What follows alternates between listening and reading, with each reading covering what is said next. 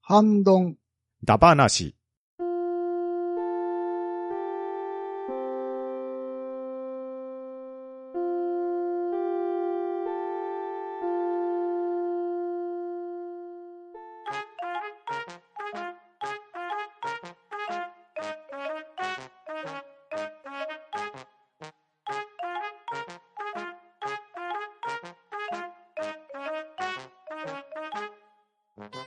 はい。ハンドンダ話、今回はハッシュタグ読みをやっていこうと思います。では、出席者の方を読み上げます。パンタンさん。はい。アーマードコア6、3周クリアをして、残すはトロフィー1個でプラチナです。パンタンです。よろしくお願いします。まんまちゃん。まんまです。と、とめきちでお送りいたします。よろしくお願いします。はい。よろしくお願いします。はい。では、まずはフリーダムチンパンジー佐藤さんからいただいた文を読まさせていただきます。お昼はつるっとそうめんで、松きのこのフリッターとキムチを添えて、ハッシュタグ、夏はやっぱりそうめんといただきました。ありがとうございます。ははい。ありがとうございます。ありがとうございます。ーい。そうめんだ話の方にいただいておりますね。はーい。フリッターってなんすか揚げ物って感じですけど、うん松きのこってない。松キノコがあんまり耳慣れないですね。リプによると、松茸みたいなもんかねーって言って書いてありますよ。似たようなものなのでしょうかって。なるほど。松キノコ、松茸に似たキノコかしらに対して、松茸の産地ですが似たようなものなのでしょうか不明って書いてあります。えー、佐藤さんも不明らしいです。松きのことは何ですかこのそうめんの奥側のプレートに乗ってる揚げ物がうんフリ。ッターなんですかそうそう。松キノみコたをフいリですねッターにしてるんですけど、椎茸の仲間のキノコらしいですね。でもこれまあまあいいお値段しますね。へえ。なんか人工で作られた、そういうキノコ類らしいですうね。ん。へえ。松キノコは見た目や食感が松茸に似ており、香りはキノコ本来のものです。食感はシャキシャキと歯ごたえがあります。香り豊かですが、癖がないので美味しいですっていう風に書かれてますね。へえ。キノコ食べたことないからわかんねえなダメなんだ。なるほど。なんか広島県産応援登録制度ってところがあるから、広島の方とかで有名なんですかね。うーんとですね。日本で有数の松茸の産地だった世羅町で生まれた松キノコは、キノコの人工栽培を研究する途中で生まれた椎茸の仲間のキノコです。ある種菌の1年もの、3年もの、5年もの、7年もの、10年もの、12年ものの中に少しずつ椎茸菌を加え、そこから有料選別を何度も繰り返すことで歳月を費やした結果生まれたのが松キノコですって書いてるので、なかなか作るのも大変そうですね。へえ。品種改良したってことですか品種改良どころか人工的に作った感じですね、これ。人工的に完全に作られてるやつみたいですね。うーん。松キノコ。あー美味しい食べ方で松キノコの素焼きとかが書かれてますね。へえ。松高子のモノマネの人みたいなね。火を通しすぎないことが美味しく食べるコツで、キノコの風味を味わうなら素焼きがおすすめです。わさび醤油でお召し上がりくださいって書いてますね。ええ、まあそうやな。松キノコを使って、なめこを作ったのが松なめこもへうえ。もはや何を作ってるのかわかんないですね。なめこって小さいイメージあるから、なんか小さい松キノコを使ったりするんですかね。うーん、どうなんだ。写真を見る限り、かなり太い感じですね、松なめこも。へえ。なんかなめこのなんかイメージが若干変わる感じですね。そうですね。松なめこも美味しい食べ方で素焼きが揚げられてるのは、とにかく焼けってことですかね。でもなあの、佐藤さんのフリッターも美味しそうなんだよなそうですね。はい。これでそうめんはかなり合いそうだなって感じですね。そうですね。そうめんに天ぷら添えてるようなもんですもんね。ですよね。しかも気持ちあるからさらに味変も楽しめるって感じですかね。うんうんいい塩梅だなうんうん。いいなうん。はい、じゃあ、フリーダムチンパンジー佐藤さん、ありがとうございました。ははい、ありがとうございました。はありがとうございました。い、では続きまして、君彦さんの分をパンタンさんお願いします。い、君彦さんよりいただきました。小学校は廃校になるところが多くなってきています。再利用策としてキャンプ場に使用したり、施設を丸々道の駅にしたりしているところもあります。といただきました。ありがとうございます。はーい、ありがとうございます。ありがとうございます。どういったところからこの話になったんでしたっけ以前に自分たちの小学校の頃は生徒の数が多かったけど、今子供が減ってるじゃないですか。うん。で、空いた教室とか校舎が出てきたり、なんなら廃校になるようなところもありますねっていうのを話した覚えがあるんですけど、そんな話もしましたね、確か。で、廃校になった小学校が増えてきて、再利用策としてキャンプ場になったり、施設を丸まま道の駅にしたりしてるところもありますっていうことを教えてくださってますね。ですね。確かあの、東京の吉本本社でしたっけあそこが廃校になった小学校かなんかを利用してるんですよあね。、そうなんだ。はいで。すです。確か、多分あの、吉本系の芸人が YouTube やってるやつって、あそこの教室とかを使ってるやつが結構あると思うんですよね。うん、よく出てきますね。うん。あ、校庭だなとか、教室だなとかって感じ。ほうほうほうなんほ中校庭というか、そんな感じの小学校だったんですよね。中に庭があってみたいな。うん、う。だああか。うん。映してると相当庭見えるみたいな感じのところで。へえ。うん。まあ、映してからもう結構経ちますよね。うん。うん。どれぐらい経ったか覚えてないけど。 10年ぐらい経ってるイメージがある。それぐらい経ってるような気がしますね。移動した時、その、そこに行った時はかなり話題にはなってたっすからうーね。ん。うん。安かったんですかね。まあ、あと地域貢献みたいな部分もあったんじゃないですかね。ああ、なそるほの、あったん取りですか壊ね。すと。 押してくんな安かったんじゃないんですかね。安さん押してくるな わあ、安かったんでしょう。はい。では、君彦さん、ありがとうございました。ど。はい、ありがとうございました。ありがとうございました。はい。では、続きまして、アポロさんの分は、まんまちゃんお願いします。 R5 年8月13日配信したポッドキャストとして、えー、第564回を記載していただいてます。ありがとうございます。はい、ありがとうございまはあす。りがとうございます。はい。では続きまして、トヘロスさんの文を読まさせていただきます。半ばだ。そうめんだ話拝聴。普段はオーソドックスに麺つゆですが、ちょっと飽きたって時は、名古屋県なら分かってもらえるであろう、味噌活用の味噌で食べたりしてます。といただきました。ありがとうございます。はい、ありがとうございまあすり。がとうございます。わかりません。つけて味噌って感じですね。いやいや、それライバル店でしょ、 これ。こんなでいろいろ味噌はライバル店ですよ。まあねいや、俺つけたことないなそうめんに味噌。ないなぁ。あないなんか、そうめんだと水流薄まってあんまり合わないかなって感じがしちゃうから、あ試れ、したそこのとはまないんだまよね。ダボっていくってことじゃないのそうなのかなあの、あれだよ。あの、味噌汁にそうめん入れることは多々ありますよ。あの、うん、乳麺ね。普通ああ、あり乳あ麺りまかすね。うん。でも多分これは本当につけてみるんじゃないのそのまま。えー、あうん、ちなみにさ、ここに、さ、一匹の公式サイトのメニュー、使い方とかあるじゃん。うん、はいな。そこに載ってんのかなそうめんの。やり方今見てるけど、なんだろないな ぁちう。ょなっいと待ってなよぁ。行いろいろ使ったレシピのページを見ると、ってみようう。ん。ああ、あるな。献立味噌とそうめんで、ジャージャー麺。まあ、なるほどね。ああ、ジャージャー麺うならまいなぁ。うん。なるほどジャージャそーれな麺らは、そのまんまのが売ってたりしますからね。う。うんん。そうめん会でも、僕も言いましたけれど。しかも、ひき肉と豆板醤あれば、あとはつけて味噌でいけるっすからね。そうですね。うん。じゃあ、まあ、わかるということでよろしいですかね。 うんでもさ、わかんないよね。ジャージャー麺として食ってんのか、本当に、みあの、何あの、いわゆるさ、そうめん、氷の水の中からさ、自分のお椀にとって食べるときに味噌につけてんのかはわかんないよね。もう、トヘロスさんは、ちょっと飽きた時は、味噌カツ用の味噌で食べたりしてますって書かれてるから、うん。これで言うと味噌カツ用の味噌は、どれに使ってもいい感じなのか。うん、これ全部、同じ味噌ですね。だから、そのままつけて食べてる感じってことですかね。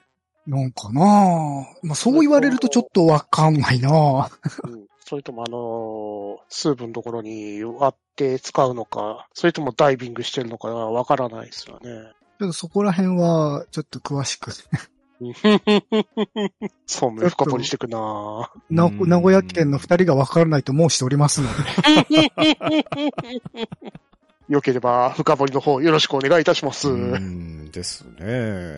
うんまあ、これはでも、味噌だれのことを書かれてますけど、よくよく思い出したらですね、はいな。最近、そうめん用の出汁で、ごまだれも売ってるんですよね。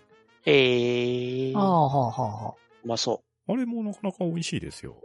えあ。あれスガキ屋のさ、ザルラーメンに出てくるごまだれみたいな感じー、あれ美味しいよ ねあれ美味しい。いよね。あれ和風醤油の方も美味しいよ ね。そうなのごまだれしか使わないからさ。 あ、そうなんだ。うん。薄くなっちゃうじゃん。ごまだれで頑張っちゃうからさ。その例えではパンタンさんに通じないな。うーん残念ながらね、 スガキ屋がこちらにないんでね。すがあきれやがはないしゃぶわしゃぶのさ、うん。あの、ごまだれ味噌よりも、もうちょっと、麺つゆっぽい味がするのかな。でもね、そんな感じですよ、イメージ的には。あーちょっとドロッとした感じですよ。はいはいはい。和風ごまだれって感じなんですね。うんうんまあ、スーパーで見かけないな。うんうん。スーパーで普通に売ってましたね。うん。あと、このトヘロスさんが貼ってくださったリンクって、一匹っていうメーカーのリンクじゃないですか。はいな。これ下の方に、ブランド紹介って書いてるんですけど、うんうん。赤からもここが作ってるってことですかえうんー、いや、赤から、提供して出してるってことじゃないですかコラボしてる感じですかね。えーなんて言うんだろう。名古屋スガキ屋は、そこら中の店舗の、うん。あの、ラーメン出してたりしてるんですけど、うん。うん。どこどこ監修みたいな感じで。だからそういうことなんじゃないかな。赤からもスガキ屋がカップラーメン出してたりするし、あー。だから赤からの、あの、味噌の監修のもと、一匹が出してるんじゃないのかな。一匹が作ってるってことじゃないと思うけど。なんか確かにね、これ、リンクを見てみたんですけど、我が家が買ってるのとパッケージが違う気がするのは気のせいかな。でこの地域は、一匹が出してるとかですかね。かもしれないですね。一応なん赤かか、らって、そもそも名古屋だよね。うん。赤から鍋の味を忠実に再現した家庭用鍋スープですって書いてあるんですね。ああ、じゃあオフィシャルとはまた違うのかなうん。多分、OEM じゃないけど、 それはちょっと違うけど。他のうんところにも15からまでみたいな感じのあるんですかね。うん、3からとかよく買ってるような気がするんですけど。いへえ。や、しかもなんかいろんな種類の出汁が紹介されてるじゃないですか。うんこの、一匹という企業がどういう企業なのか、いまいちよくわかんないんですけど。うん。うん、まあ、多分味噌をメインにした調味料のメーカーさんって感じじゃないかな、一な匹っるて。ほど。うん。うん多まあ分、この名古屋県のお店だよね。一匹。まあ、こっちら辺のスーパーでは、あの、献立いろいろ味噌と献立いろいろつゆってのは、どこのスーパーでも見かけるっすからへ ね。え。うん。まあ、スガキ屋みたいなもんですな。ざっくり紹介したな今、このサイトの会社案内見たら、本社所在地が名古屋市厚田区になってるから、まあ、まさに名古屋のメーカーなのか。めっちゃ名古屋ですね。創業が安永元年、1772年で書いてますよ。へもうえめ。ちゃくちゃ老舗じゃないですか。 自分とこで味噌を作ってるんですかね。どうせ、岡山の八丁味噌とかとも絡んでるんでしょどうなんですかあ、でも関連事業が、大津屋とか金華食品とか書いてるから、割と手広くしてる感じなんですかね。うんまあ、事業内容が味噌、即席味噌汁、醤油、たまり、つゆ、豆加工食品、米関連食品、惣菜などの製造販売って書いてるから、まあ、かなり手広そうではありますね。うん。まあ、基本味噌って感じうですね。ん。まあ、スーパーあたりで見かけたら手に取ってみたらいい感じでしょうかまあ、ここら辺も、三河と尾張の戦いがありそうな気がするけ どね。で、八丁味噌とこっちの味噌でっていう。まあ、俺は八丁味噌派だけどね。いやね、一時期ね、なんかそういう認定のことでね、かなりごたついた時があったよ ね。あ、そうなんだ。で、名古屋系のところには認定が降りているのになんでか八丁味噌が八丁味噌を名乗れなくなるみたいなことがあったけど、こへえ。れからどうなったのかなーとのは知らないな。なるほど。まあ、ナノテックからなんとかなったのかなっていう。まあ、味噌も古いところはたくさんあるから、うん終わりもみかんもそこら辺はごたついてるのかなっていう。 やっぱり壁があるのかなっていう。まあ、昔からあるね、調味料ですからね。ですね。はい。では、トヘロスさん、ありがとうございました。ははい、ありがとうございました。ありがとうございました。い。では、続きまして、アポロさんの分をパンタンさんお願いします。はい、アポロさんよりいただきました。令和5年8月17日、拝聴したアップルポッドキャスト番組ハッシュタグリストさんで、ハンバナ第565回を。続きまして、令和5年8月19日、拝聴したアップルポッドキャスト番組ハッシュタグリストさんで、ハンバナ第566回を聞いていただいております。いつもありがとうございます。はい。ありがとうございありがとうございま。ますす。はい。では、続きまして、ワットさんの分をまんまちゃんお願いします。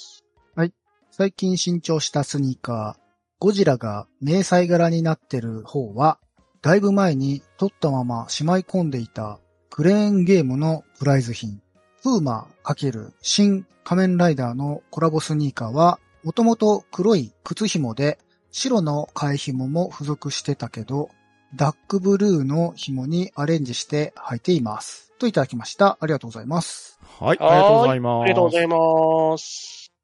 えー、ゴジラの迷彩柄になってるクレーンゲームのプライズ品なんてあったんですね。これ、プライズ品で取れるってことですか足のサイズどうするするんですかねですよね。本当そうです。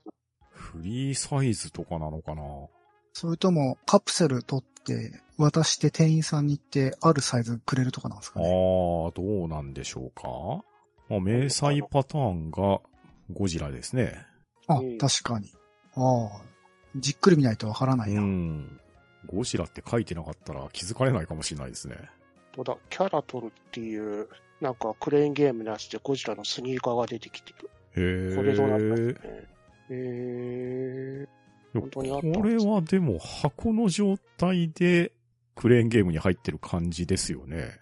ー、多分、なんか、そういう箱の状態かもしれないけど、その、これ自体を落とすんじゃなくて、違うものを落としてこれをもらうみたいなやつとかあるじゃないですか。ああ、さっきママさん言われてたカプセルみたいな感じってことか。うん。あれじゃないの片方ずつあつ、あ、また右足取れちゃったよ、み たいな。そう、地獄のようなクレーンゲームですよ。うん もしくは両足、あの、繋がってんだけど、片方だけあの、紐で、 紐だけど、片足だけ引っかかっちゃって、あ取れないみたいな。それは難易度高いな 調べると2021年の4月ぐらいに出てたらしいですへね。え。えー結構スニーカー重たいから、うんクレーンで持ち上がるんかなって気がしますけどね。確かに。ねゴム底って結構重たにありますよね。うんいや、重たいですよ、靴は。まあ、最近だとさ、あの、でっかい箱がこの2本の棒の間に置いてあって、ちょっとずつずらしてガポッと落とすっていうああ、あるあるなあ。感じかなとは思わなくもないけど、でも、どうなんだろうね。ああ、どうなんでしょうね。まあ、沼ですもん ね。ああいう。まあ、プライズゲームは沼ですね。うでもさ、この、一般的にスニーカーでさ、うん。まあ仮になかなか良いものだとしてさ、2万円だとしてさ、うん。うんまあ2万円かけたらいけるかもしんないっていう気持ちにはなるけどね。クレーンね。まあでも、でもねい一回クレーン200円なのか300円なのか。クレーンゲームは上限、確か、前は800円までだったんですよね。ああ、そうそうそう。ああ、はいはいはい。景品法かなんかで、そその商品にしていい値段がね。う。まあ、ちょっと上がったような気がするけど、それでも1000円ぐらいじゃないかな。えーでも1000円でこれ作ってるのどうなんすかねうーんじゃああれじゃないどうのんでしょうねカプセルに入ってる紙がうん。 300円ぐらいの、あれでダ、ポ、ダポかうん脱法、あの、算定、算定方式か安定方式。 その、そのこ交換チケットを高く買いたいです。あ、もしよかったらこっちのゴジラの靴でっていう。それこそ一足一足だったじゃないで すか。片方1000円、片方1000円みたいな。あ、なるほどね。そしたらいけるもんね、なるほ2000ど円。ね。そういうことか。で、靴紐も別になってんじゃないの てか、靴紐自分で買ってくれっていう。昔、カンコレのフィギュアでそういうのがあったっすからね。マジへですか。ー女の子のフィギュアと、あの、武装のフィギュアが別個になってって、い二つ取ると合体できる。うわ、ああ、なるほどね。罪作りなやつですね。 これはさ、女の子はさ、何人もいるじゃないですか、タイプが。うんうんそれって、なんか、一つのケースの中に何人もの子がいるんですかそれとも一種類の子だけいるんですか一種類の確か長門が出た時はそんな感じだったですね。ああ、なるほど、うね。ん長門の外装が、ぶ武器種が割と豊富だったんで、作るのが、あの、ね、1000円ライン超えちゃったんじゃないかな。それで仕方なく分けて。ああ、なるほどうん。いや、しかし、このスニーカーはどうなるんだろうな。気になるとこではありますね。になりますね。なんとなくですけれど、コンバースのオールスターのパチモン臭いんで、うんうん。あんまり中側とかクッション性はなさそうな作りなんでしょうね。うん。まあ、なるほど。ちょっとだけ見えてるのが、靴底と裏側の生地の色が一緒になってるじゃないですか。うんううん。ん。こういうのを見ると、うん、履き心地自体はお察しな感じなのかうな。ん。 まあ飾っておきなさいってことでしょうか。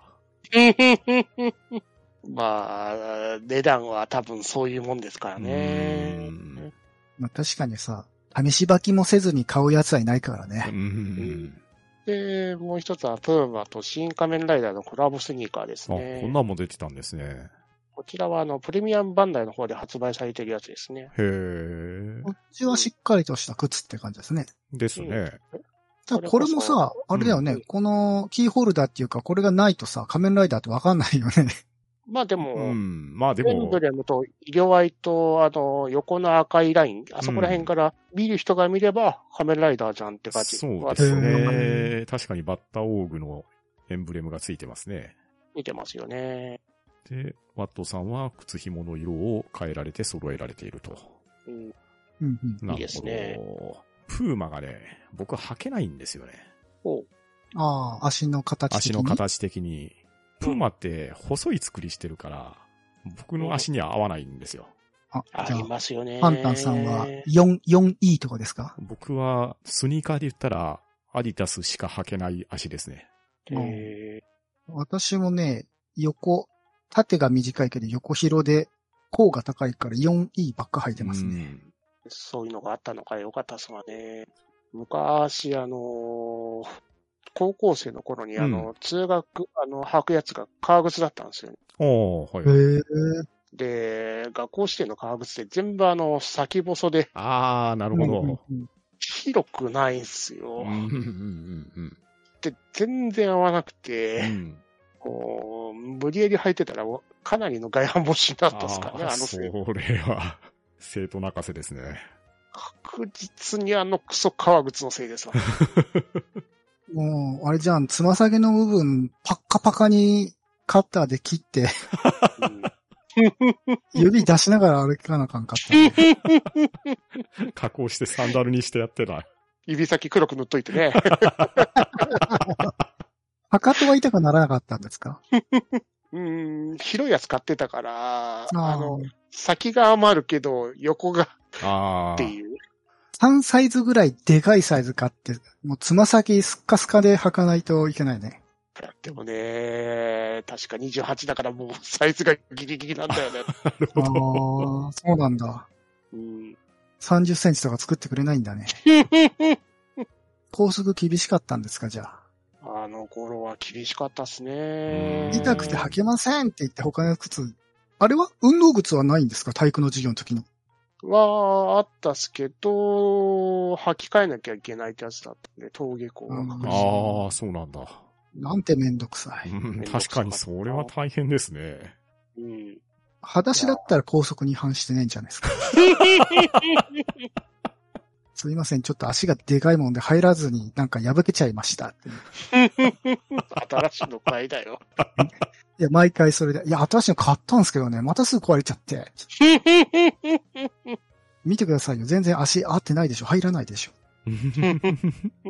あ、そういやね、スニーカーの話が出たから、全然どうでもいい話なんですけど、はいな。ツイッター、まあ、現状 X ですか X ですね。タイムライン見てたら、たまにスニーカーとか、靴紐のプロモーションが現れるんですけど、えなんかね、不思議な紐の結び方をして、綺麗に見せる的なやつ、見たことないです。ああ、ああ、あるあるあるある、ある。あれって、実際やったことありますあるじゃあ、あるかな。中二病の時に。ああ、ー。いや、僕やったことないですけど、あれどうなんですか実際実用的なんですかいや、別に、じ、あの、その、パンタンさんが今イメージしている結び方と僕がやってる結び方は一緒かどうかわかんないですけど、うん。えっ、と、普通のものと比べて別に何にも違いないっすよ。あの、パカパカするわけでもないですから、あそうなんだ結局、、足の交差抑えられてればいいんで、うんなん、何の違いもなかったっす。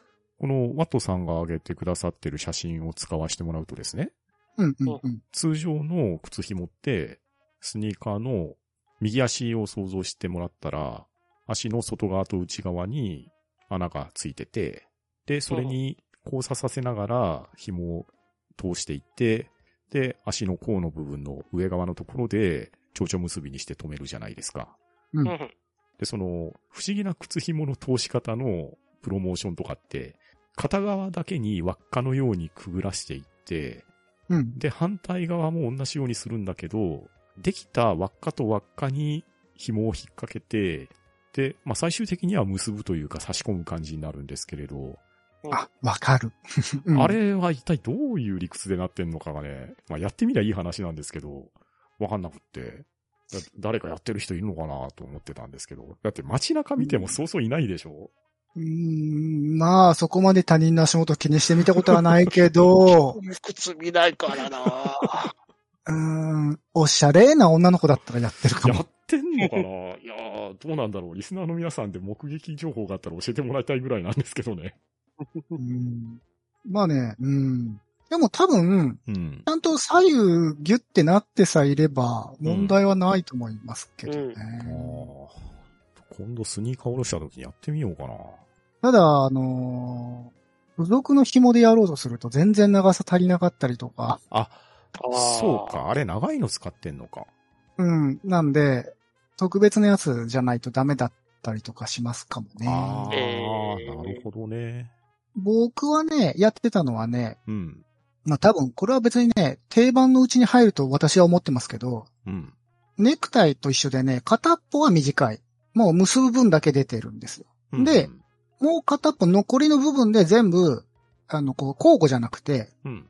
片っぽだけでぐるぐるぐるぐるぐるぐるぐるぐる巻いていくんですよ。ほうほうほで、最終的に上で縛るみたいな。う。ああ、そういう感じでやってましたね感じなんだ。へえ、うへだからクロスじゃなくて、全部横に入ってるんですよ。え。縄が。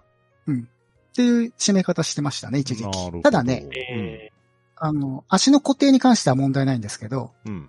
えっ、と、片っぽをぐるぐる巻いてるもんですから、うん。